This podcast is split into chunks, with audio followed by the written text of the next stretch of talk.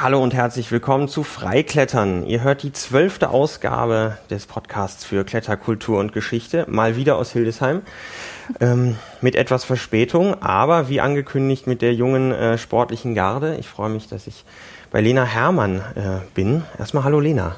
Ja, hallo. Hi. Ähm, wir haben lange versucht, äh, uns zusammen zu äh, telefonieren und äh, zu mailen und dann zu treffen. Du bist äh, viel unterwegs. Ähm, wo, wo, bist du gerade hergekommen? Ähm, aus dem französischen Cius. Mhm. Also eins auch der bekanntesten Klettergebiete der Welt. Schon früh angefangen, da schwere Routen. Zu, also da gab es schon früh schwere Routen und es ist halt immer noch super viele Leute da. Aber weil man halt eine Stunde hochlaufen muss mindestens, ist es halt so dass der Feld nicht total überfüllt ist. Also ich war auch das erste Mal da und war halt echt positiv überrascht. Ja, also nicht wie Lührdissen mit dem Parkplatz nee, neben dem Einstieg, nicht sondern... zu vergleichen. Ah, okay. Ja, okay. da muss man echt mal sich richtig anstrengen, erstmal hochzukommen. Aber schon okay, man gewöhnt sich daran. Ah. ja, ähm, als Einstieg vielleicht, ich bin ähm, auf dich aufmerksam geworden, als ich mir den gerade frisch, druckfrischen neuen ähm, Hoch im Norden Kletterführer besorgt habe. Da bist du mit einem Foto drin, mit der, glaube ich, einzigen zweistelligen äh, ja. Tour des ganzen Führers. Du hast also den Vogel schon abgeschossen. Ist jetzt, hast du jetzt alles erreicht oder ist jetzt gut? Ja? Die ähm, also ich habe mich damals, da war ich 16, als ich die Route geklettert bin, okay. schon super gefreut. Also halt erste 10 minus Norddeutschlands von einer Frau. Also war schon ein großer Schritt, den ich da erreicht habe. Habe mich super gefreut, aber ich bin halt noch nicht so an meinem Limit angekommen. Es gibt noch einige Sachen, die ich so erreichen möchte, vor allem am Fels. Ja. Ganz kurz, wer das jetzt nicht weiß, äh, wo ist das genau gewesen? Im? Ähm, das ist im Selta und die Route heißt Bon Voyage. Ist ähm, von Markus Sutter erst begangen mit dem Schwierigkeitsgrad C-. Genau. Und mittlerweile schon wieder drei Jahre her. Ja. Wow, okay. Dann ist wahrscheinlich viel passiert und da können wir ja auf jeden Fall drüber reden. Ich habe dich gerade, bevor wir hier auf Aufnahme gedrückt haben, schon gefragt, ob du eigentlich Profi bist. Und äh, dann hast du gesagt, ja, so ein bisschen und auch wieder nicht. Ähm, mich interessiert total der, der Sportkletterzirkus so ein bisschen von innen. Ich kann mir das nämlich überhaupt nicht vorstellen. Ich kenne es aus ja, aus dem Internet. Man klickt sich da irgendwie durch klettern.de und, und weiß nicht was. Oder man liest halt äh, Climax oder was es so gibt. Und es sieht immer so aus, als würden sich A alle kennen, B den ganzen Tag äh, durch die Welt reisen und eigentlich nur klettern. und bei dir, ja, wie wir uns jetzt ähm, versucht haben zu treffen, dann warst du erst in Bulgarien, dann warst du in, ähm, in Frankreich, jetzt fliegst du morgen, übermorgen äh, nach Spanien. Also du bist da auch voll dabei. Ähm, Vielleicht kannst du mal aus deiner Perspektive äh, erzählen, wie bist du da hingekommen? Also klar, du hast irgendwann mal angefangen zu klettern, vermutlich hier in der Gegend, oder? Genau, ja, im Id. Im Id. Genau. Weißt du noch wo? wo ähm, es gibt so einen Boulder-Blog, der heißt Pferdestall und da haben ja. wir im Prinzip immer angefangen. Sonst war ich aber auch super viel im Bodensteiner Klippen, ist Sandstein. Okay. Ja. Und im Brunkensen. Also das waren so im Prinzip die Felsen, wo ich mich am meisten aufgehalten habe. Bodenstein ist ja von Hildesheim auch nicht so weit. Nee, aber super cool fand ich das immer. Ah, ist schön, ja. War ich auch bestimmt seit zehn Jahren nicht mehr. Sollte ist auch so ein bisschen komisch mit den, mit den Kletterregelungen da, glaube ich. Geht, ein Teil gehört irgendwem privat oder sowas, ne? Das weiß ich gar nicht genau. Das ja. kann, da kann ich gar nichts zu sagen. Aber Pferdestall ist ja schon auch, glaube ich, recht anspruchsvoll. Ja, es gibt halt unten so am Wandfuß so eine Querung, die ist so 30 Meter lang und da haben wir halt immer versucht, irgendwie so zu queren, aber mehr oder weniger, also meine Schwester war ja früher mal mit dabei, meine mhm. Zwillingsschwester. Ähm, haben wir auch einfach super viel im Wald gespielt und da stand Klettern jetzt nicht so im Vordergrund. Aber es waren halt so die Orte, wo man die, die ersten Klettermeter so gemacht hat. Und es ist super cool. Ich habe jetzt so Anfang des Jahres angefangen, auch mal am Fels mehr zu bouldern, war halt auch dann öfters am Pferdestand und es ist halt voll cool, da irgendwie so wieder zurückzukommen, wo man angefangen hat zu klettern. Ah. Also wo du sagst, im Wald spielen und Klettern nicht so im Vordergrund, das heißt, das Klischee, dass Leistungssportlerinnen, Sportler keine Kindheit haben, trifft nicht ganz zu. Nee, in dem Fall überhaupt nicht. Also meine Eltern waren da jetzt auch nicht so dahinter, dass sie ähm, uns Druck gemacht haben, dass wir mehr klettern sollen oder sowas. Meine Schwester zum Beispiel hatte keine Lust mehr, hat dann aufgehört. Das war für meine Eltern auch völlig okay. Mhm. Genau, und sie waren halt immer der Meinung, die ich halt auch vertreten kann, dass ich das von selber entwickeln muss. Und hat es ja dann auch. Okay. Ja, zu Training wollte ich dich noch extra ein bisschen was fragen, da kommen wir vielleicht dann zu. Ja, da, das, da äh, Freust du mich, Ja, da freue ich mich Ja, drauf. cool. Okay. ähm, okay, also dann äh, geht's irgendwie hier in der Region los und, und dann geht's in großen Schritten weiter. Kannst, gibt's so ein paar einschneidende äh, Stationen für dich? Im Wettkampf jetzt. Uh, allgemein klettern, also vom, vom äh, Spielen am Pferdestall zur ersten 10 Minus äh, ist ja doch ein Schritt. Ähm, als bei uns in Hildesheim gab es ja immer nur die Unikletterhalle. Aha. Ähm, und dann irgendwann, ich kann nicht genau sagen, in welchem Jahr das war, haben sich ein paar Leute zusammengefunden und einen Boulderraum gebaut. Ja. Ähm, das ist ein privates Ding und der hat sich immer weiterentwickelt und dadurch, und da war halt mein Vater auch mit involviert, ähm, da habe ich dann im Prinzip angefangen auch, also zu bouldern und zu klettern so und bin dadurch natürlich dann noch besser geworden, als halt immer nur so super kurze, so sechs Meter Routen in der Unihalle geklettert zu sein. Ähm, genau, und dann würde ich sagen, als ich angefangen habe, so meine ersten kleinen Felsprojekte mir zu suchen, das waren, ich glaube, als ich, ja, ein großer Schritt war, als ich 14 war, da bin ich halt meine erste ähm, 9 Plus geklettert und da habe ich dann noch so richtig Motivation geschöpft. Da habe ich halt auch angefangen, ähm, Deutschlandcups starten zu dürfen und da hat es dann angefangen, also zu motiv motiviert zu sein, dass ich halt öfters als zwei oder dreimal die Woche klettern gehen möchte Ja. und ähm, mir auch so ein ja, Boulder habe definieren lassen, war damals so, Mhm. was ich nicht so super gut kann, aber das war halt alles noch auf relativ kleinem Boden, so relativ kleinem Niveau. Aber ich würde sagen, so mit dem Start, dass ich Deutschlandcups angefangen habe zu klettern und mit meinen ersten kleinen Felsprojekten hat es so angefangen. Hm.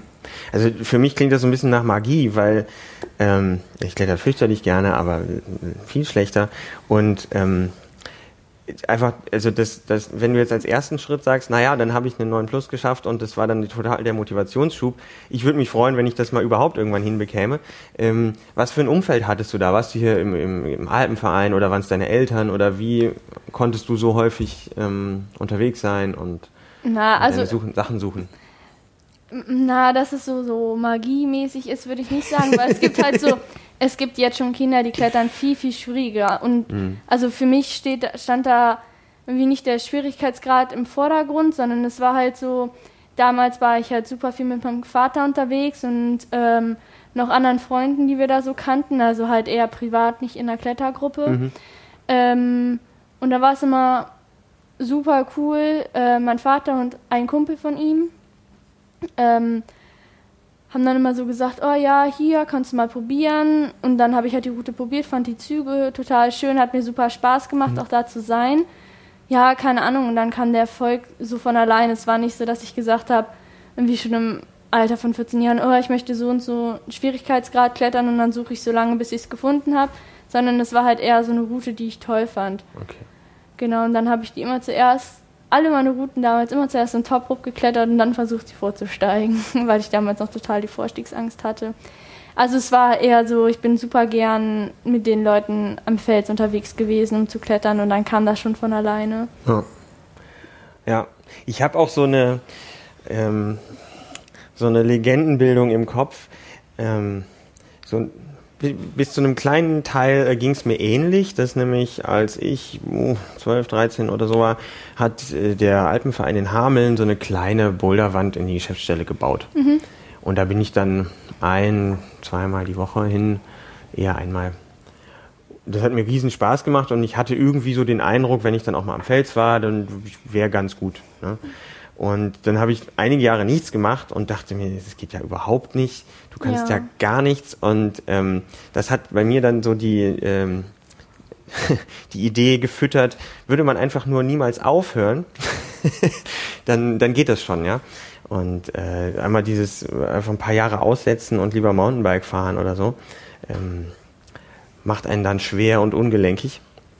Und äh, ist, meinst du, da ist was dran? Also, dass man sich so die, das, die, die jugendliche, äh, also man, keine Ahnung, man ist noch nicht so schwer, man ist noch nicht so, hat noch nicht so viel Angst vor manchen Sachen und so. Ist das ein Faktor oder sagst du, nö, es ist eigentlich.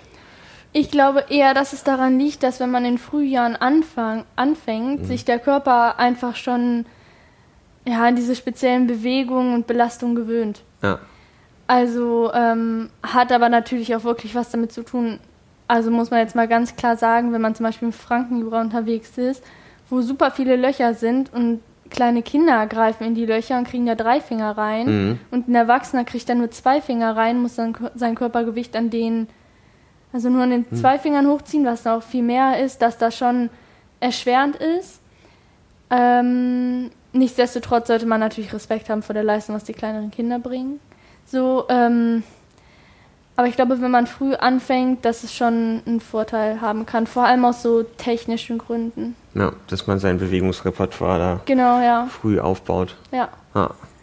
Ja, klingt einleuchtend. Aber ich glaube auch, wenn man zum Beispiel ähm, klettert und dann einfach mal eine Zeit aussetzt, weil man keinen Spaß mehr daran hat und dann wieder anfängt, ähm, dass man immer, also sich trotzdem wieder verbessern kann.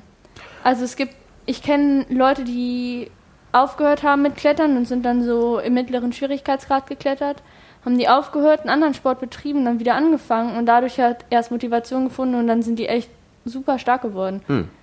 Okay. Also die Hoffnung ist noch nicht verloren. Vielen Dank. also es ist wirklich so, kann ich nur. okay, das ist sehr freundlich, ja. Hm. Ähm, wo machen wir weiter? Genau, du hast gesagt, dann kam, dann kam auch Wettkampfklettern irgendwo dazu. Ja. Das, was ich ganz, ganz toll fand, das klingt jetzt erstmal nicht so, als wäre es so diese, auf Englisch gibt es das so schön, Gym Rat, ja, die. Ja, ich bin Begriff? kein Plastikkind und ich, oh, ich, manche nennen dann immer so, ach so, du bist doch so ein Wettkampfkletterer, so ein bisschen so ein Plastikkind. Ich so, nee, auf gar keinen Fall. Da reagiere ich auch voll allergisch drauf, wenn man mir das sagt. Ich bin im Wettkampf aktiv, ähm, aber ich bin kein Kind, was halt am Plastik angefangen hat und über den Wettkampf zum Beispiel auch erst an Fels gekommen ist. Ja. Ich habe am Fels angefangen und dann erst in den Wettkampf reingerutscht. Ja. Und äh, wenn du diese Welten so vergleichst, ähm, also gibt es die, die totalen Spezialisten, die eigentlich nur auf, auf Wettkampf hin auch trainieren oder ist üblicherweise schon der Fels so das, wo, wo das Herz dran hängt? Also ähm, in der momentanen Wettkampfszene würde ich sagen, besonders bei der Jugend, sieht es so aus, dass im Prinzip ähm, fast alle nur auf Wettkampf trainieren im Plastik. Hm. Ähm, ich kann ganz viele Beispiele nennen, die ähm, ganz, ganz selten am Feld sind, also wirklich fast nie. Und ähm, zum Beispiel auch ihre Ferien in einer Halle verbringen oder ihre Ferien damit verbringen, verschiedene Hallen zu reisen, um sich auf die Wettkämpfe vorzubereiten. Und wenn der Wettkampf nun im Fokus steht, mhm. also der erzielten Kletterleistung, dann ist das natürlich auch, sage ich mal, der richtige Weg oder dann sollte man das natürlich respektieren, dass sie das so machen. Mhm.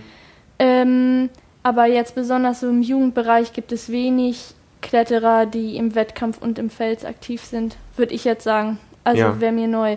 Klar gehen die auch an Fels und klettern auch schwere Routen, aber es ist, liegt nicht in deren Fokus. Ja. Die würden nie für eine Route trainieren oder ähm, bestimmtes Training machen, um am Fels besser zu sein oder eine Route zum Beispiel projektieren. Ich kenne so viele Leute, die sagen, oh, ich gehe nur viermal in die Route rein, wenn ich sie nicht geschafft habe, dann ist mir egal. Mhm. Egal, ob sie dicht am Durchstieg sind oder nicht. Ja. Und das ist halt, ja, es ist für mich so, sie klettern zwar am Fels, aber es ist nicht so der richtige Gedanke des Felskletterns oder der Ursprung des Felskletterns ist dabei mhm. nicht so richtig involviert.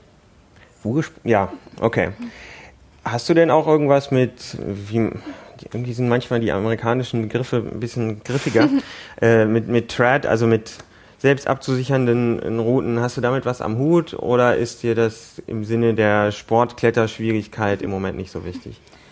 Also ich bin zwar momentan nur im Sportklettern unterwegs, bekomme aber einfach immer mehr Interesse und immer mehr Lust daran, Trad Climbing und Multipitch, mhm. also mehr Seillängenrouten zu machen.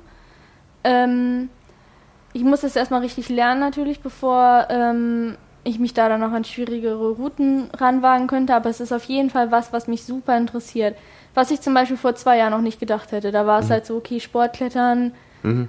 war möglichst gut und schwer, aber das hat sich so ein bisschen geändert, dass ich sagen würde, okay, Sportklettern ist halt schon ein wichtiger Punkt in meinem Leben, aber ich kann, möchte das halt auch verbinden können mit anderen Sachen. Es gibt zum Beispiel eine Kletterin, die Nina Caprez, Ja. die super schwer klettert, so Routen wie Silbergeier, die Mhm. halt im Retikon sind.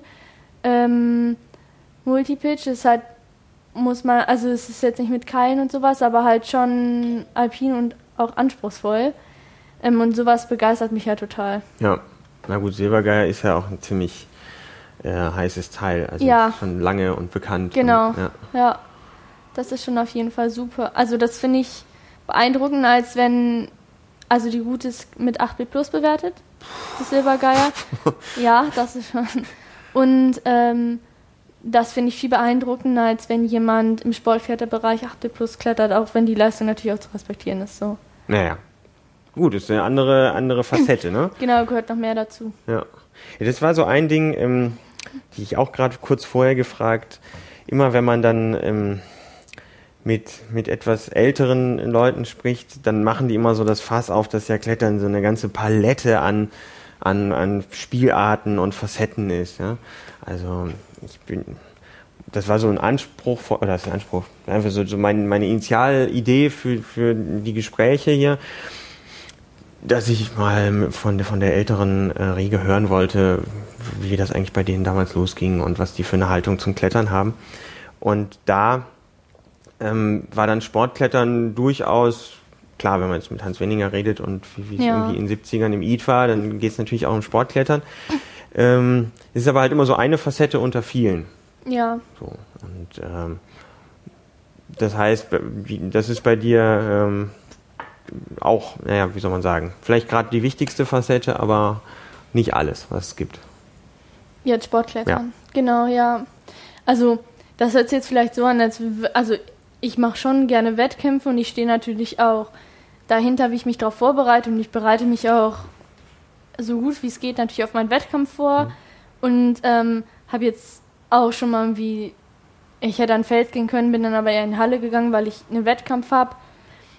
Aber trotzdem ist für mich da so Felsklettern steht einfach so ganz oben. Also nicht mit dem Wettkampf zusammen. Ja. Ja, vielleicht können wir ja mal über, äh, bevor wir zum Training kommen, noch so ein Ding ähm, ansprechen.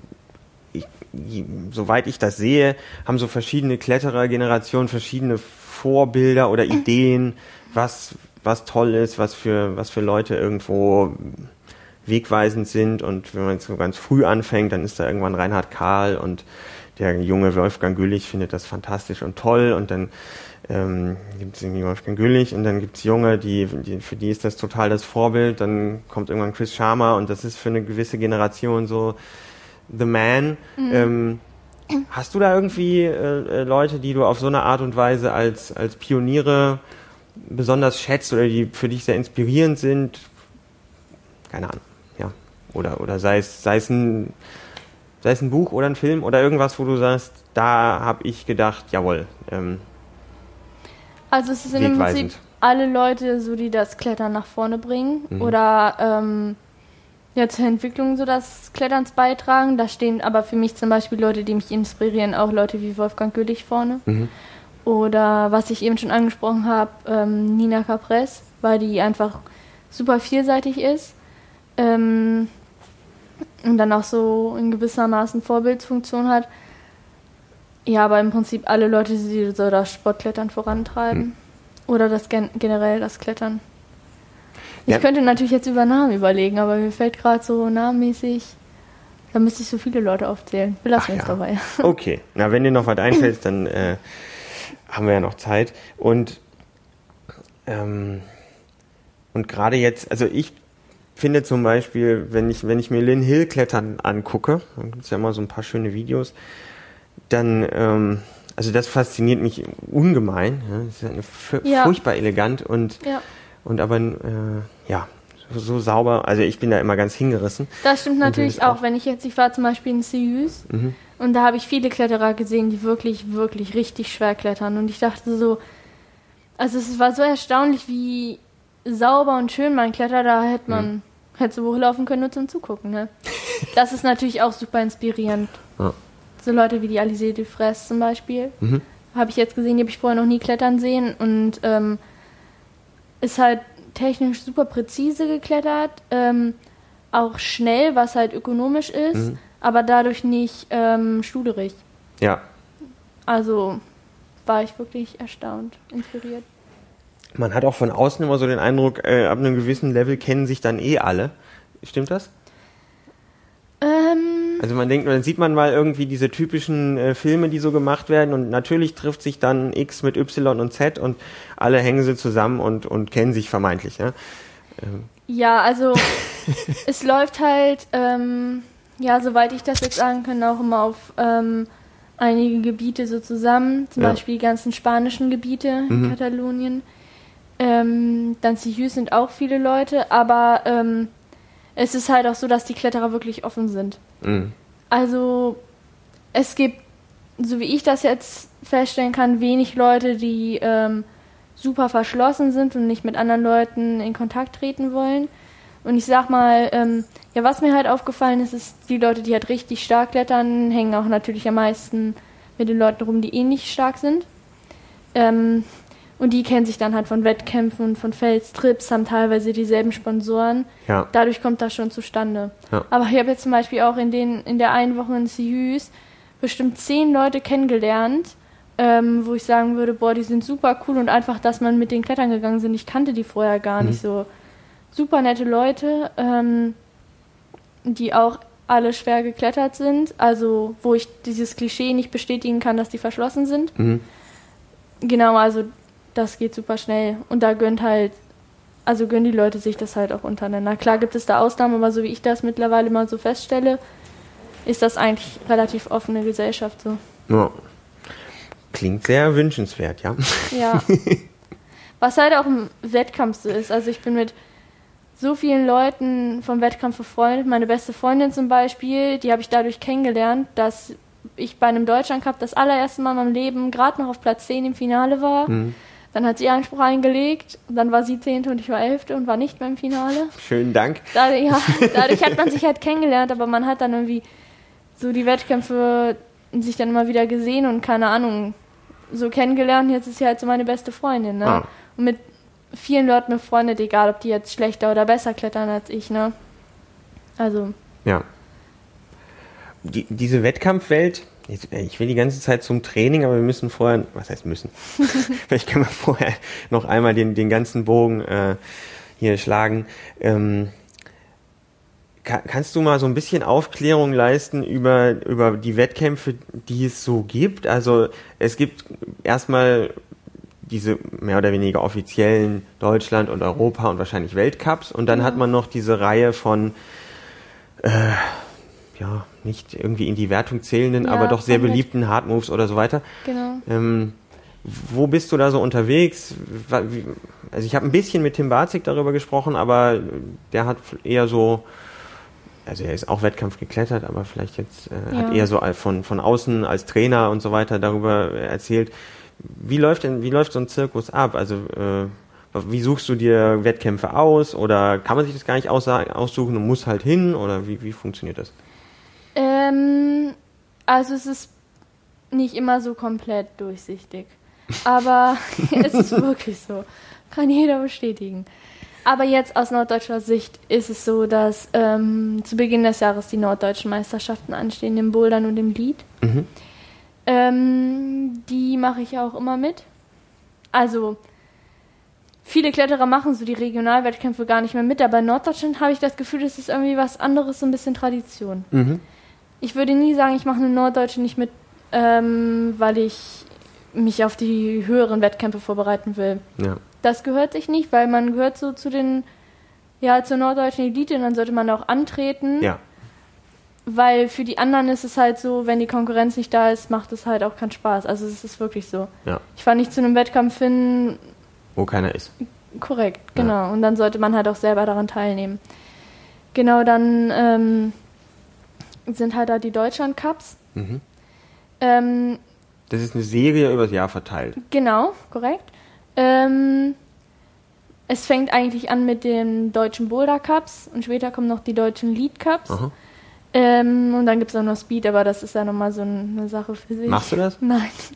Da halte ich auch überhaupt nichts von. Okay. Also, weil ich finde, das hat einfach mit Klettern nichts mehr zu tun. Ich habe Respekt vor den Leuten, die da wirklich richtig schnell diese Route hoch können. Und das ist halt, klar ist das mit Training verbunden und mit Aufwand etc., aber so der richtige Klettergedanke ist da für mich einfach überhaupt nicht mehr vertreten. Naja. In Naja. 6,4 Sekunden oder so. Ja, genau, keine Ahnung. Also es ist, also mache ich auf keinen Fall. Genau, dann gibt es halt die Leute, die machen nur Bouldern, dann gibt es Leute, die machen nur Lead, dann gibt es Leute, die machen beides. Mhm. Demnach richtet man dann natürlich sein Training aus. Ich habe jetzt diese Saison zum Beispiel nur Boulder-Wettkämpfe mitgemacht. Einzige Seilwettkampf war die Norddeutsche Leadmeisterschaft. Ähm, genau. Dann bei den Europacups ist es so. Haben die äh, miteinander zu tun? Also wenn man jetzt beim Deutschland ja, Cup- natürlich, wenn man beim Deutschland Cup stark ist, dann kommt man natürlich im besten Fall in den Nationalkader. Okay. Oder ähm, man darf als Gaststarter starten. Als Gaststarter ähm, bezahlt man alles selber und man darf halt trotzdem teilnehmen. Hm? Und die Nationalkadermitglieder kriegen einen Teil erstattet. Mhm. Ähm, genau. Deutschland Cup kostet auch was?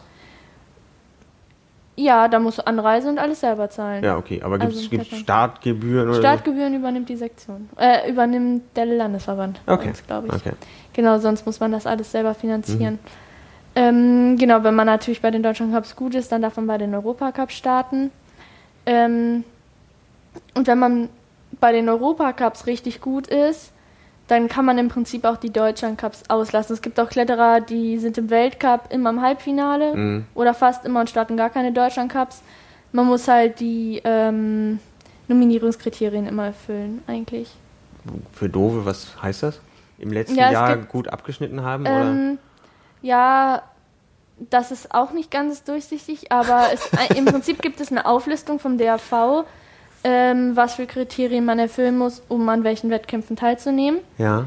Die variieren, aber es werden auch darüber hinaus Leute nominiert und Leute trotzdem mal nicht nominiert. Aber was steht denn da so drin? 100 Klimmzüge? Nicht? ne? Nee, ähm, da steht zum Beispiel für ähm, die Qualifikation zur Jugend-Europameisterschaft im Bouldern musste man letztes Jahr ähm, unter den Top 10 sein Ja, okay. beim, in der Europacup-Gesamtwertung. Oder man musste im Finale bei den Damen beim Boulder Cup sein. Oder ähm, erster Platz bei den Juniorinnen Okay. bei dem Boulder Cup davor gemacht haben. Mhm, mhm. Sowas zum Beispiel. Ja, okay. Also es geht um Platzierungen. Ja, okay. Macht Sinn. Ähm, genau, bei den Boulder Europacups habe ich dann teilgenommen. Ja.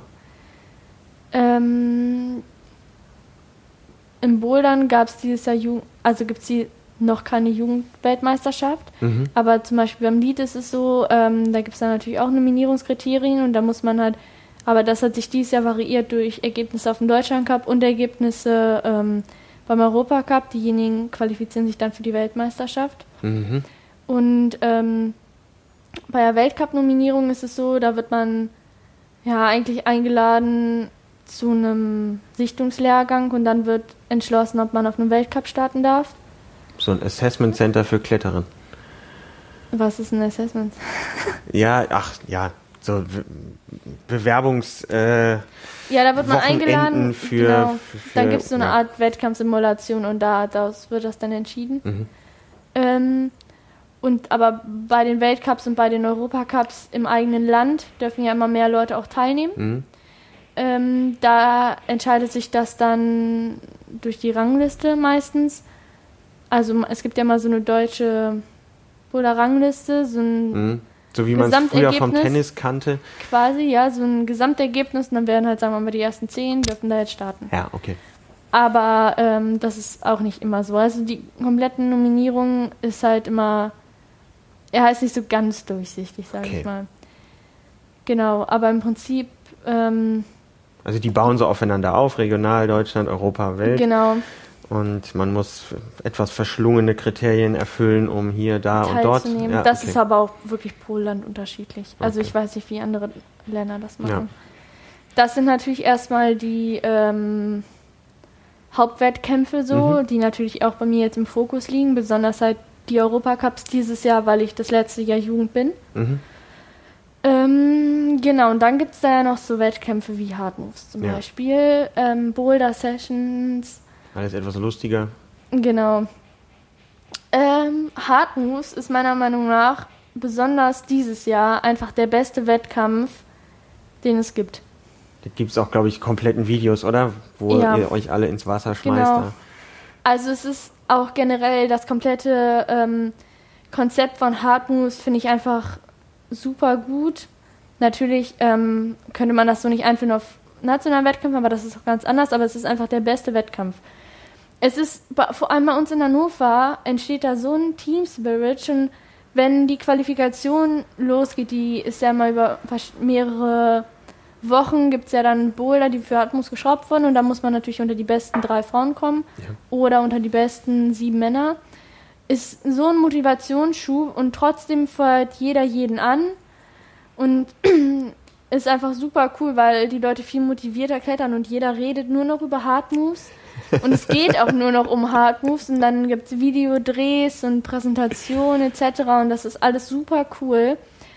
Ähm, und wenn man dann halt im Finale starten darf, also nach Wuppertal fährt, das ist dann halt auch von Hannover kommen so viele Leute her, kümmern sich den ganzen Tag darum, dass man möglichst viele Boulder schafft.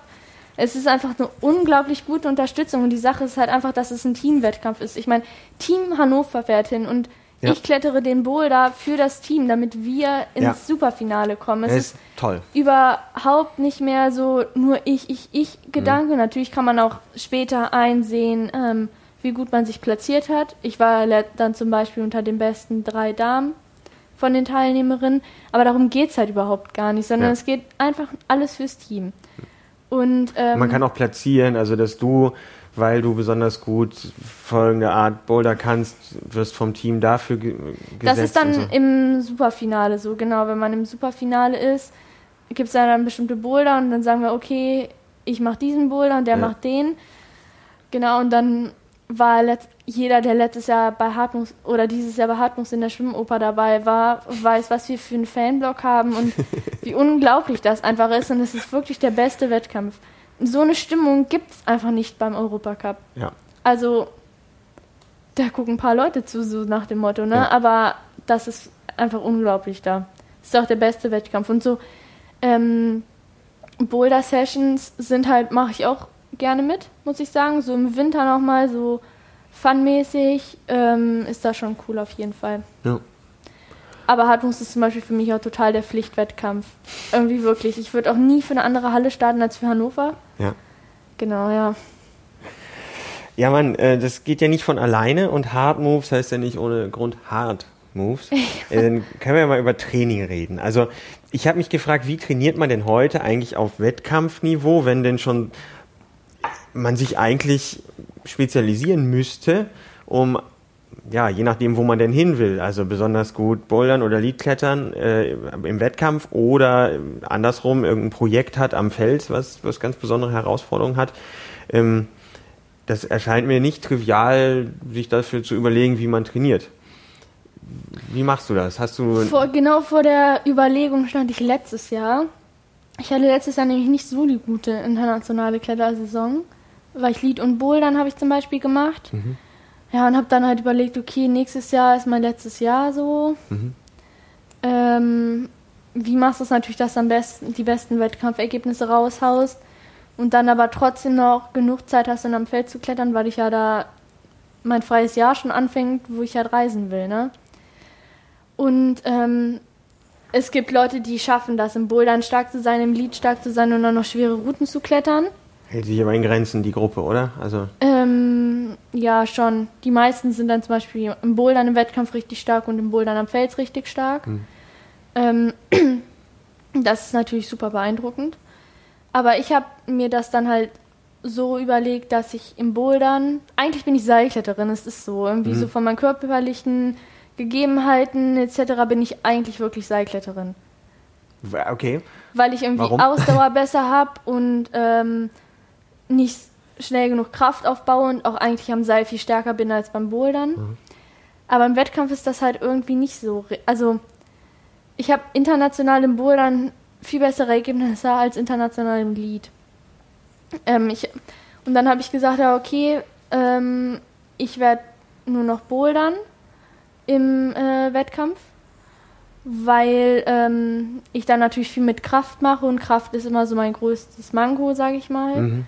Ähm, also kann ich mich viel mehr darauf konzentrieren und zwar nicht nur in der Kraftaufbauphase, sondern auch darüber hinaus, weil Bouldern immer mehr mit Kraft zu tun hat als jetzt Ausdauertraining zum Beispiel. Ähm, und wenn ich Projekt am Fels habe, scheitert es bei mir meistens nicht an der Ausdauer, sondern eher daran, dass ich einen Schlüsselzug nicht hinkriege, Mhm. Weil es an verschiedenen Punkten hapert und unter anderem natürlich auch an der Kraft, besonders im Frankenniveau, da hat man ja nicht so viele Ausdauerrouten. Und ähm, ich habe mir dann so überlegt und auch mit meinen Trainern drüber gesprochen, dass ähm, mich die Vorbereitung auf die Boulder-Wettkämpfe am Fels weiterbringt als die Vorbereitung auf die Lead-Wettkämpfe. Ja, okay. Genau, dann ähm, Bouldern, Boulder-Training als Training für den Fels dann Genau. nachhinein. Okay. Genau. Ähm, dann habe ich mich super lang an voll den strikten Trainingsplan gehalten. Wo kann, also du hast gesagt von deinen Trainern, das heißt, den erstellst du dir nicht selbst äh, Doch mit denen zusammen. mit denen zusammen. Also ich bin super interessiert daran an Trainingslehre Mhm. und mache mir auch relativ viele Gedanken drüber. Ich habe mir jetzt schon mal zum Beispiel jetzt schon überlegt, wie ich so mein Wintertraining gestalten wollen würde. Einfach weil es mich super interessiert und äh, ich würde sagen, dass ich da relativ viel drüber oder mir also super also facettenreiche Sachen auch einfach schon mitbekommen habe durch verschiedene Trainingslehrgänge Gänge und so und halt auch einfach super interessiert daran bin. Deswegen überlege ich mir das immer mit denen zusammen, Mhm. was halt auch wichtig ist, finde ich. Ja gut, klar, wenn du sowas hingelegt kriegst, dann hast du keinen Bock drauf, ne? Äh, genau, und ich meine, wenn man Ahnung hat, dann weiß man halt auch, wofür man es macht und man macht es nicht einfach, weil es der Trainer gesagt hat. Ja, genau, dann äh, war das aber so, dass ich irgendwie zu viel im Kraftbereich gemacht habe und also Sachen wie Technik oder auch Kraftausdauertraining, was dazugehört, nicht so im Fokus mitgemacht habe. Und ich dann erstmal, ja, war dann halt nicht so super gut. Mhm. Also am Feld sich zum Beispiel überhaupt nicht. War natürlich echt ein bisschen deprimierend. Mm, Und dann irgendwie in dem Moment, wo ich mich dann irgendwie komplett von dem Trainingsplan so löse, bin ich auch vom Kopf freier und habe dann bessere Wettkampfergebnisse. Und ähm, dadurch, dass ich jetzt zum Beispiel super viel am Fels unterwegs sein werde, wird es auch technisch und ausdauermäßig auf jeden Fall besser. Also ich würde sagen, es war schon nicht schlecht, wie ich das gemacht habe. Ja. So. Was wäre da, wenn, wenn du sagst, strikter Trainingsplan, ganz grob überrissen zum Vorstellen, was hieße das für eine typische Woche? Was ist da so drin? Also ich, ich hatte da fünfmal die Woche Training. Mhm. Ja, so fünf bis sechs Mal die Woche in der Aufbauphase. Ähm, wo dann, also in der Aufbauphase ist es halt immer ein höherer Trainingsumfang so. Mhm. Ähm, weil man noch nicht also direkt an den Wettkämpfen dran ist.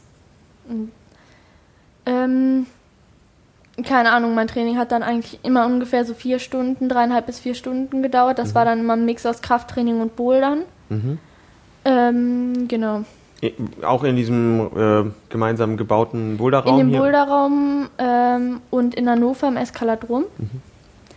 Genau, mal so ein Mix. Ja, Okay. das war das dann Und machst du was? Also hier steht ein Fahrrad. Ähm, Ja, damit bin ich immer zur Schule gefahren. alles klar. Also ob ich noch was anderes neben Klettern Ja. mache? Nee. Eigentlich. Ja, manchmal gehe ich laufen oder schwimmen oder so, aber jetzt nicht, wo ich sagen würde, okay, das ist noch ein richtiger Sport, neben Klettern so. Ja. Auch mal, weil es halt irgendwie Bock macht, aber nicht, nicht Ja. im Trainingsplan fix drin oder so. Nee. mm, mm. Okay. Nee. Ja, ja okay. Mm. Und jetzt so vom Unterschied, du sagst, du, du trainierst fürs, ich sag mal, Plastikbouldern, um dann auch im Fels Seilklettern äh, Fortschritte zu machen. Das heißt, man kann das nicht trennen, zu sagen, man trainiert äh, für den Wettkampf so und für den Fels so, sondern es ist irgendwie verwoben und Also ich würde mal sagen, das Training für einen Wettkampf macht einen am Fels nicht schlechter. mh, Und ähm, das Training für einen Fels macht einem auch beim Plastikbouldern nicht schlechter. mh. Ähm, der einzige Unterschied, also beim Wettkampf ist es ja, da trainiere ich natürlich auch mal auch Wettkampfsimulationen. Und es sind ja, momentan ist der Style so bei den Wettkämpfen, wo ziemlich viele so Volumen Mhm. benutzt werden, so Elemente oder auch sehr koordinative Sachen. Mhm. Das trainiert man natürlich nochmal extra, was dann am Fels vielleicht nicht unbedingt so vorkommt. Ja, gut. Ähm, genau, und wenn ich jetzt für ein Fels trainiere, würde ich halt sowas auslassen. Ich würde keine Wettkampfsimulation Mhm. machen, was auf der anderen Seite aber auch wiederum Kraftausdauer ist, wenn man so ein Intervall macht. Vier Minuten Kletterzeit, vier Minuten Pause, Mhm. viermal. Genau. Hm, okay. Na gut, soweit zum Training. Ähm, jetzt hast du gesagt, damit bin ich zur Schule gefahren und vorhin kam kurz äh, das Wort freies Jahr irgendwie zur Sprache. Das heißt, du hast dir hier jetzt, kann man das sagen, ja, du hast Abi gemacht, Ja. bist fertig, gratuliere. Ähm, und, und jetzt hast du ein Jahr äh, dir rein fürs Klettern Zeit genommen Genau. und stellst allerhand an. Ähm, ja, so kann man das sagen. Also ich habe mein Abitur jetzt, ich glaube, ich war im Mai komplett fertig. Ähm, nee, ich muss gerade mal kurz auf meinen Kalender gucken. Ähm, doch, Ende Mai war ich komplett fertig. Dann ähm, habe ich erstmal gearbeitet. Na, man muss ja auch irgendwie Geld verdienen dafür. Und ähm, genau, jetzt ist es halt so losgegangen mit CUs, jetzt ähm, Rodeja und dann sind natürlich noch ein paar längere Trips so geplant. Mhm. Da geht es mir ums Klettern im Prinzip, um Fels. Ja. Also da mit inbegriffen ist natürlich immer super gute Zeit verbringen mit seinen Freunden und äh, neue Leute kennenlernen und einfach tolle Sachen sehen. Es ist zum Beispiel, ähm, planen wir natürlich auch nach Fontainebleau zu fahren. Mhm. Fontainebleau ist in der Nähe von Paris. Da hängen wir natürlich nicht nur im Wald rum, sondern wollen natürlich auch mal nach, in die Stadt halt rein. Klar. Das gehört da so mit zu. Also es geht halt einfach darum, um eine super gute Zeit mit seinen Freunden zu haben, wo Klettern natürlich halt mit inbegriffen ist. Das ist ja das Gute an dem Sport. Nicht so wie bei Schwimmern, die sagen, okay, ich konzentriere mich ein Jahr auf einen Wettkampf, da steht halt das Training komplett im Vordergrund, sondern beim Felsklettern ist es halt so Zeit verbringen mit seinen Freunden, Spaß haben und Leistung kann halt alles unter einen Hut so. Das fand ich bei Bernd Arnold ganz schön. Der meinte, dass ihn, sein Ziel irgendwo war, ein, ein Lebensstil zu finden, in dem ganz viel Klettern vorkommt, in dem es aber nicht so als Add-on, das kann man jetzt auch noch machen und auch nicht andersrum als ich tue überhaupt nichts anderes vorkommt, sondern Genau, ja. ein, ein, was sich irgendwie auf Dauer irgendwo durchziehen lässt. Fand ich total spannend, was er da so erzählt hat. Glaubst du, du kannst nach diesem Jahr aufhören und das, also das ist aufhören, aber mit dieser Art von ähm, Reisen und, und, und gute Zeit haben, äh, mir, mir, mir klingt das so, als wäre man dann eigentlich, wenn man einmal damit anfängt, dann, dann muss man das auch eine Weile machen. Es ist natürlich, glaube ich, schon so nach dem Jahr, wenn du denkst, okay, ja, krass, das Jahr ist schon wieder rum, ne, und du musst jetzt anfangen zu studieren, ist nicht so cool, ne? Hm. Aber ich muss ganz ehrlich sagen, ich bin in meiner Schulzeit auch super viel unterwegs gewesen und Studium ist ja jetzt bekanntlich ja auch nicht so die super Stresszeit. Also kommt natürlich drauf an, was man Kommt studiert. drauf an, was man studiert, wollte ich auch sagen. Ähm, na, ich denke auch, dass ich danach Zeit haben werde, um zu reisen. Und ich will auch äh, im Auslandssemester machen, Ja. Wo weiß ich natürlich noch nicht ganz genau. Ich weiß noch nicht mal ganz genau, was ich studiere. Ähm, ich, also, Kann man Auslandssemester in Patagonien machen? Frage möchte ich dahin. Na, also ich glaube schon, dass ich da immer noch Zeit haben werde zu reisen, aber es wird mir schon schwer fallen, so aufzuhören. Okay. Aber Vielleicht ergeben sich ja noch ganz andere Sachen. Ich kann noch ein zweites Jahr dranhängen oder so. Hm. Mal sehen. Na, dann können wir noch mal sprechen. Und ähm, was, also ich habe so ein paar Fragen, die, die findest du wahrscheinlich albern, aber ich muss die mal loswerden. Ähm, und zwar, wenn man als, als Normalsterblicher rausgeht klettern, dann hat man seinen Kram dabei. Es gibt vielleicht Bohrhaken. Äh, wenn es schwer wird, gibt es sehr wahrscheinlich Bohrhaken. Und man hat seine Echsen und klingt sie ein. Wenn ich mir angucke, wie irgendwo äh, die 9a geonsited wird, dann hängen da eigentlich immer schon alle Echsen drin. Und ich frage mich, wie das eigentlich läuft. Ja, also äh, wie, wie hat man sich das äh, vorzustellen? Okay, jetzt ist wahrscheinlich die On-Site-Begehung nur eine sehr Besonderheit, aber üblicherweise, Ja. wenn man jetzt ein Projekt hat, sich irgendwas vornimmt, ähm, was, wie lange arbeitest du an so einem, an einem, an einem Projekt? Ich glaube, als letztes hast du auf Facebook was ähm, aus dem Frankenjura gepostet. Ähm, wie, wie, läuft das ab? Ja, gehst du dann dahin, richtest die Route einmal ein, putzt sie dir und bist dann ein paar Tage dran und natürlich sind dann die Echsen schon drin, wenn du sie, wenn du sie schaffst. Oder also, also blöd gefragt, ja. ich hatte bis jetzt immer das Glück, dass ich meine ganzen schweren Routen immer super schnell klettern konnte. Aha. Also für meine schwerste Route, die ich geklettert bin, habe ich insgesamt zwei bis drei Tage gebraucht. Und das ist wirklich nicht viel. Nö. ähm, ja, es ist so, dass ich mich vorher, ähm, also wenn ich zum Beispiel jetzt ins Frankenjura fahre, und da bin ich ja relativ oft, und das ist, glaube ich, auch ähm, so das Gebiet, wo ich am schwersten klettern kann. Und wenn ich da kein Projekt mehr habe, ähm, informiere ich mich erstmal darüber, was ich so klettern könnte, was super cool aussieht und worauf ich Lust habe. Ähm, dann gucke ich mir eine Route an erstmal. Also ich bouldere erstmal rein. Das heißt, ich hänge mir die Echsen rein, gucke mir die Stellen an, schaue, ob ich das irgendwie so klettern kann. Mhm. Ähm, da muss mir die Route natürlich gefallen. Also ich mache keine Begehung nur wegen dem Schwierigkeitsgrad. Das heißt, es kommt auch vor, dass du sagst, boah, sah zwar cool aus, aber ist nicht voll die Scheißkletterei, ja, ja mache ich nicht mehr okay.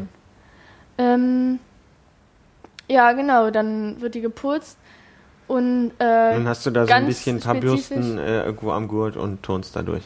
Ja, genau. Okay. Dann wird die ähm, jeder einzelne Zug perfekt ausgebouldert und eingeschliffen. Ja, genau. Und dann geht es im Prinzip los mit Durchstiegsversuchen. Aber bei mir hängen die Echsen auch immer schon drin. Ja. Also ich hänge nicht in der Begehung nochmal die Echsen rein. Ja. Genau, ja. Okay. Das heißt, Aber ich bin jetzt auch nicht so jemand, der, äh, was mittlerweile auch verbreitet ist, irgendwie schon die ersten drei Echsen vorgeklippt hat, ne? Das ist dann für mich ethisch nicht mehr so ganz Rotpunkt, ne? Nee. Also ich finde, ähm, erste Echse vorklippen, wenn es gefährlich ist, ja. wenn die relativ weit hochhängt, da Sturzgelände nicht so toll ist oder schon eine schwierige Stelle, kann man auf jeden Fall drüber reden, aber was man auch sieht, zum Beispiel wieder in CÜs, ne? Klippen sich die ersten drei Echsen vor oder die ersten zwei weil sie zu faul sind wahrscheinlich, die mal von einem bisschen kleineren Griff einzuklippen, was aber überhaupt gar keine Gefahr ist und das sehe ich halt nicht ein. Mhm. Sondern so Vorstieg geht von unten los, maximal mit der ersten Echse geklippt. Mhm. Ja. Was hältst du von diesen Stick-Clips? Clipstick. Clipstick, so rum? Ähm, ja, er arbeitet einem oder erleichtert einem natürlich so ein bisschen das Ausbouldern, weil wenn ein bisschen weiterer Hakenabstand ist und da ist nun mal gerade eine ein bisschen hm. tricky Stelle, ist es manchmal echt super nervig, immer wieder anzuklettern und rauszufallen und irgendwie diese Echse vorhängen. Mhm. Das ist also beim Ausbouldern so die Echsen vorhängen, um sich das am besten anzugucken. Kraftspann ist halt schon okay, würde ich sagen. Okay, also als Arbeitsgerät fürs, ja. fürs äh, Ausbouldern. Aber ich mache es selber auch eigentlich nie. Ja. Aber ja. Ich hatte habe so ein Kletterlehrbuch äh, aus den USA mal mir äh, gekauft und da wurde das so als ganz selbstverständliches Hilfsmittel beschrieben und ich dachte, oh Gott, wenn du hier, also würde man damit hier irgendwo aufkreuzen. Ja, in Norddeutschland nicht verbreitet. Im Frankenjura hat das jeder dabei zum Echt? Beispiel. Okay. In Süß dann nicht, aber das liegt bestimmt auch daran, dass sie es mal wieder hochschleppen müssen. ja. Also man sieht es schon häufiger auf jeden Fall. Ja. Ah. Ähm, äh, was war die andere doofe Frage? Ach genau, kaufst du dir dein Equipment oder äh, hast du genug Sponsoren? Da ähm, habe ich Sponsoren. Okay. Also ich werde halt von Marmot, Scapa und Beal unterstützt. Ähm, und da kriege ich im Prinzip, was ich brauche. Und es ist halt eine super Zusammenarbeit mit allen drei Firmen, mhm. die auch parallel also super laufen. Da habe ich dann natürlich Glück. Okay, und dafür ähm, kriegen sie ein Foto und dürfen. Genau, zeigen, ähm, hier. das ist halt dann in Verträgen halt so geregelt dass ich ähm, natürlich die nach außen möglichst gut präsentiere, ähm, Fotomaterial liefere, ähm, Berichte etc., Sachen teste, mit auf die ähm, Trainingsfahrten oder auf die Fotoshootings fahre etc. Mhm. Ja. Okay, also was man sich so vorstellt und dann gibt es ein neues Seil und dann kriegst du das und kannst testen. Ja, meistens schon. Okay. Hm. Daher ist ganz cool. Ja, das klingt auf jeden Fall super. Ähm, aber klar, man sammelt ja so Kram auch an, aber das ist auch so eine Sache, wo ich mir mal vorstelle, ist das äh, das Land, wo Milch und Honig fließt oder wie, wie läuft das eigentlich? Jetzt, wenn man gesponsert wird, mhm. oder wie? Ist es schwer, da ranzukommen oder ergibt sich das eh, wenn man bestimmte Wettkämpfe klettert und irgendwo sichtbar ist? Also ich habe irgendwie echt relativ viel und coole Sponsoren. Also das ist so, selbst Leute, die zum Beispiel im Wettkampf stärker sind als ich, haben das nicht. Ich glaube, das liegt auch daran, dass ich einfach sowohl im Wettkampf als auch im Feld aktiv bin. Mhm. Also bei Scapa weiß ich zum Beispiel, dass es deren Bedingung ist, wenn man nur Wettkampfkletterer ist, äh, muss es schon super gut sein, um daran zu kommen, sonst ist halt Feldklettern ist dann auch wirklich wichtig. Ähm, nee, schon cool. Ich kann mich da eigentlich nicht beschweren und kann nicht sagen, dass es harte Arbeit ist. Also ähm, bei den Sponsoren war es so, ähm, dass ich teils Anfragen bekommen habe. Also ob ich von denen gesponsert werden möchte. Mhm.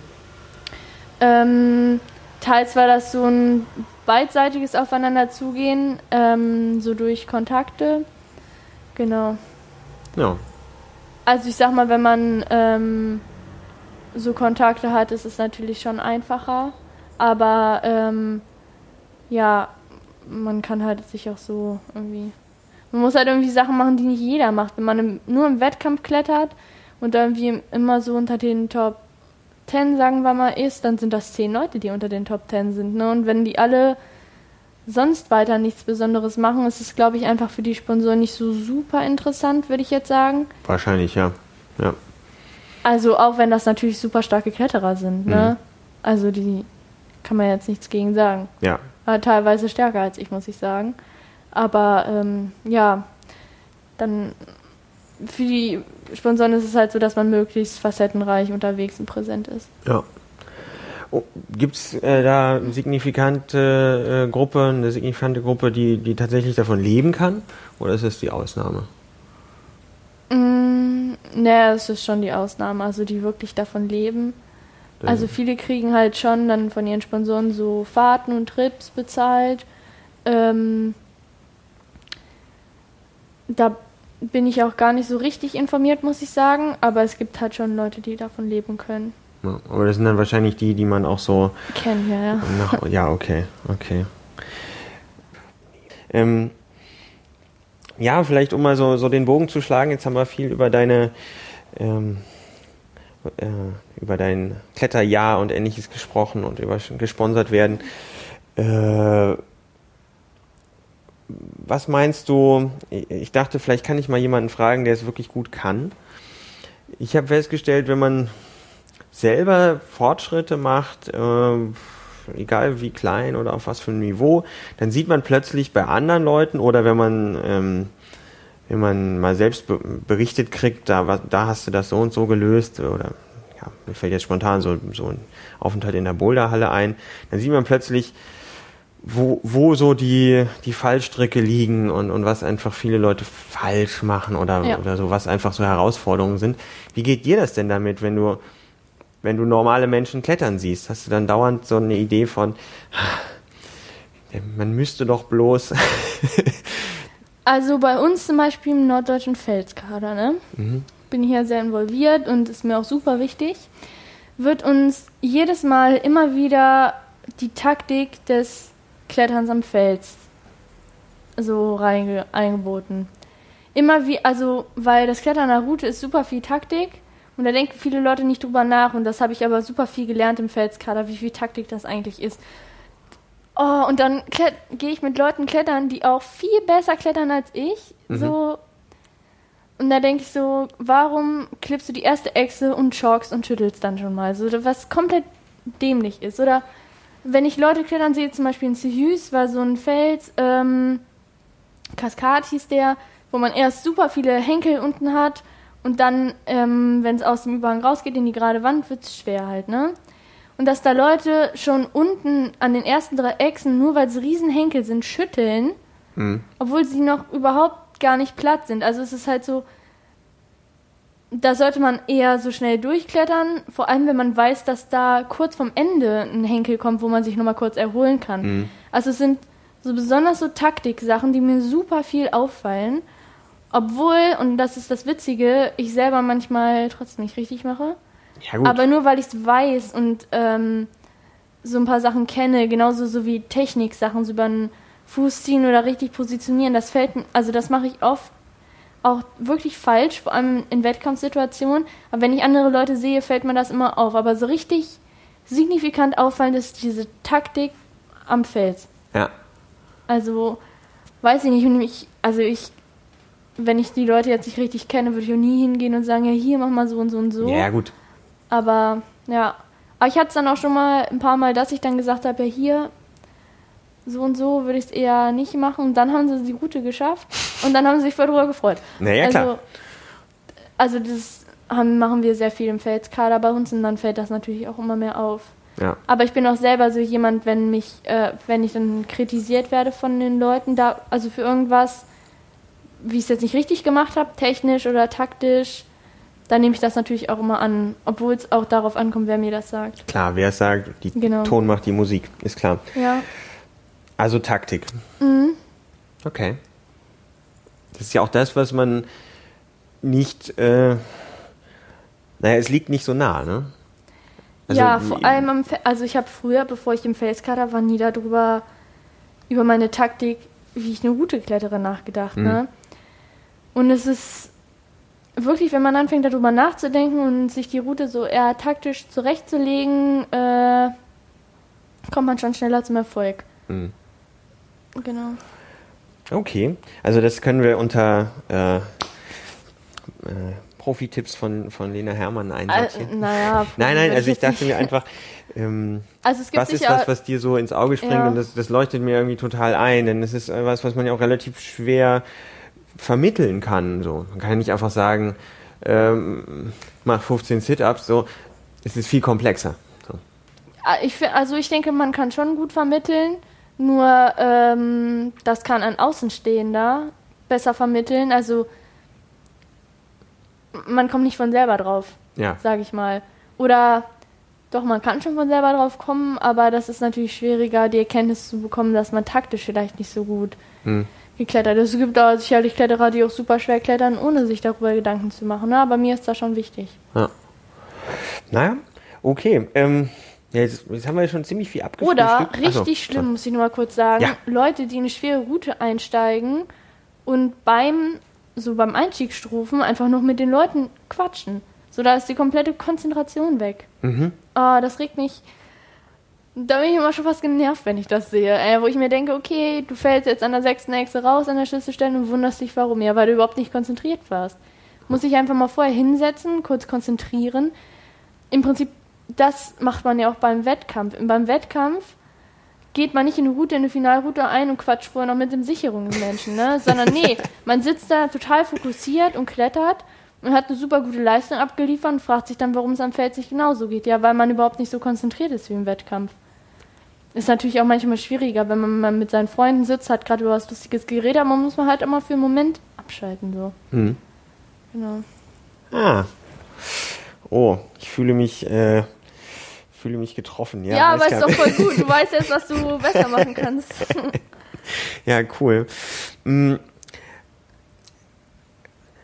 Ja, das passt irgendwie nirgends so richtig rein, aber ich muss dich nochmal zum Elbsandstein fragen, denn bis jetzt kam das immer vor und als die Wiege des Freikletterns in Deutschland etc. und irgendwo hat's, liegt es, äh, lag es fast allen, mit denen ich bis jetzt gesprochen habe, irgendwo am Herzen. Ähm, hast du irgendeine Idee dazu? Ich glaube, du bist da noch nicht so, äh, nicht, wie, wie kann man sagen, hast noch nicht die, das Licht gesehen, wahrscheinlich. Ähm, sagt dir das was? Interessiert's dich? Ähm, Ah, ich war liegt so nie. neben der Spur? Kann ja auch sein. Ja, eher das. Also ich war noch nie im Elbsandstein. Mhm. Ich hätte die, aber die Gelegenheit gehabt. Aber das ist irgendwie sowas, das reizt mich überhaupt nicht. Ich will nicht zu schlecht darüber reden, weil ich bin ja noch nie da gewesen. Mhm. Also kann ja jetzt noch gar nicht aus Erfahrung sprechen. Also auch wenn ich daran interessiert bin, so Treadclimbing, sowas auszuprobieren, ist das aber trotzdem was, wo ich sagen würde, ja, das ist mir so zu krass. Ob es dann gleich Knotenschlingen sein müssen. Ja, auf der anderen Seite glaube ich, dass es schon ein interessantes Erlebnis sein könnte, da mal hinzufahren. Aber es liegt jetzt momentan nicht ganz oben auf meiner Liste, da mal hinzufahren. Ah, ist ja auch mal erfrischend. Da muss man ja nicht immer drüber reden. Ist ja auch gut. Aber es hat sich irgendwo die ganze Zeit durchgezogen. Ich, das kann ja nicht sein. Ähm, ja. Ähm, ja, ich denke, bevor wir jetzt äh, in die letzten Kleinigkeiten kommen, haben wir irgendwas, was für dich so am Klettern, vielleicht auch besonders in die Zukunft geblickt, dir besonders am Herzen liegt, wichtig ist, ausgelassen, wo du sagst, darum geht's mir. Ja, im Prinzip geht es mir darum, immer so den Spaß daran zu behalten, Mhm. auf jeden Fall. Und ähm, mich auch immer zu verbessern und immer so facettenreicher zu werden und vor allem auch kompletter. Ähm, Was meinst du damit? Komplett? dass es mehrere Sachen gibt, die ich gut kann. Hm. Also momentan würde ich sagen, so die Sachen, die ich richtig gut kann, klettererbezogen, ist noch nicht so super viel. Ich kann auch an einigen Sachen arbeiten. Und ähm, dann sind zum Beispiel auch die ganzen schweren Routen, die ich geklettert bin, die sind eigentlich alle relativ ähnlich. Also lang, jetzt aber nicht so super lang, so 20, 25 Meter und eher gerade und sehr fingerkraftlastig. Aber es ist mir auch super wichtig, ähm, halt auch überhängende, komplett athletische Sachen klettern zu können. Hm. Also so kompletter werden, so facettenreicher im Prinzip. Und dann kommt der Erfolg, denke ich mal, schon so von alleine. Ah, ist ja noch ähm, ein wie viel Dreivierteljahr vor dir dafür. Korrekt. Mal sehen, was kommt. Genau, ja, da möchte ich aber auch ähm, ja, so trainingsmäßiger, äh, also trainingsmäßig irgendwie so ein bisschen aktiv werden, habe ich mir überlegt, weil das interessiert mich halt total. Und ich denke mir so, okay, warum sollte ich das Wissen, was ich mir aneigne, nicht weitergeben? Mhm. Genau, das ist auf jeden Fall auch was, wo ich denke, also wo ich mir vorstellen könnte, da so aktiver zu werden. Also auch jetzt was Training angeht für andere oder Genau, ja. okay. Naja, das äh, kann man sich gut vorstellen. Ähm, stimmt, da gibt es dann, wie heißt das, Sportkletter, Trainer, Trainer C, Trainer B, Genau, Trainer C. Wettkampfklettern. Genau, ja, das. das ist auf der Liste irgendwo drauf. Ja. Ah, cool. Ja, ähm, ich denke, wenn wir jetzt nichts Gravierendes ausgelassen haben, haben wir Nö, haben wir nicht, ne? ziemlich viel mitgenommen. Ja. Äh, für alle, die, die zuhören, ähm, denkt an eure Taktik und konzentriert euch. Ja. Ja, ihr werdet dadurch erfolgreicher klettern, ich verspreche das. Das Erfolgskonzept. Oder filmt euch beim Klettern und dann könnt ihr selber analysieren, was ihr falsch gemacht habt. Nicht aus Narzissmus, sondern Nee. zum Lernen. Zum Lernen, Alles klar. Genau. Okay, schnappt euch eure Handys und packt sie. Ähm, Genau, das hat ja sowieso jeder dabei. Und dann einfach mal filmen und sehen, der Fuß stand falsch. Cool. Alles klar. Ja, ich denke, ich werde einiges, ähm, was wir so hier äh, gestreift haben, mal in die, in die Links zur Sendung packen. Wenn ihr Kommentare habt oder Fragen, schreibt gerne. Ich glaube, dich würde man, wenn, am besten auf Facebook irgendwo Ja, erwischen. kann mir natürlich jederzeit schreiben. Cool, dann ähm, ja erstmal, Lena, ganz vielen Dank für deine Ja, Zeit. gern. Hat total Spaß gemacht. Äh, euch ganz herzlichen Dank fürs Zuhören. Ich gelobe Besserung, es geht bald weiter. Und ja, das war Ausgabe 12 von Freiklettern. Tschüss und auf Wiedersehen.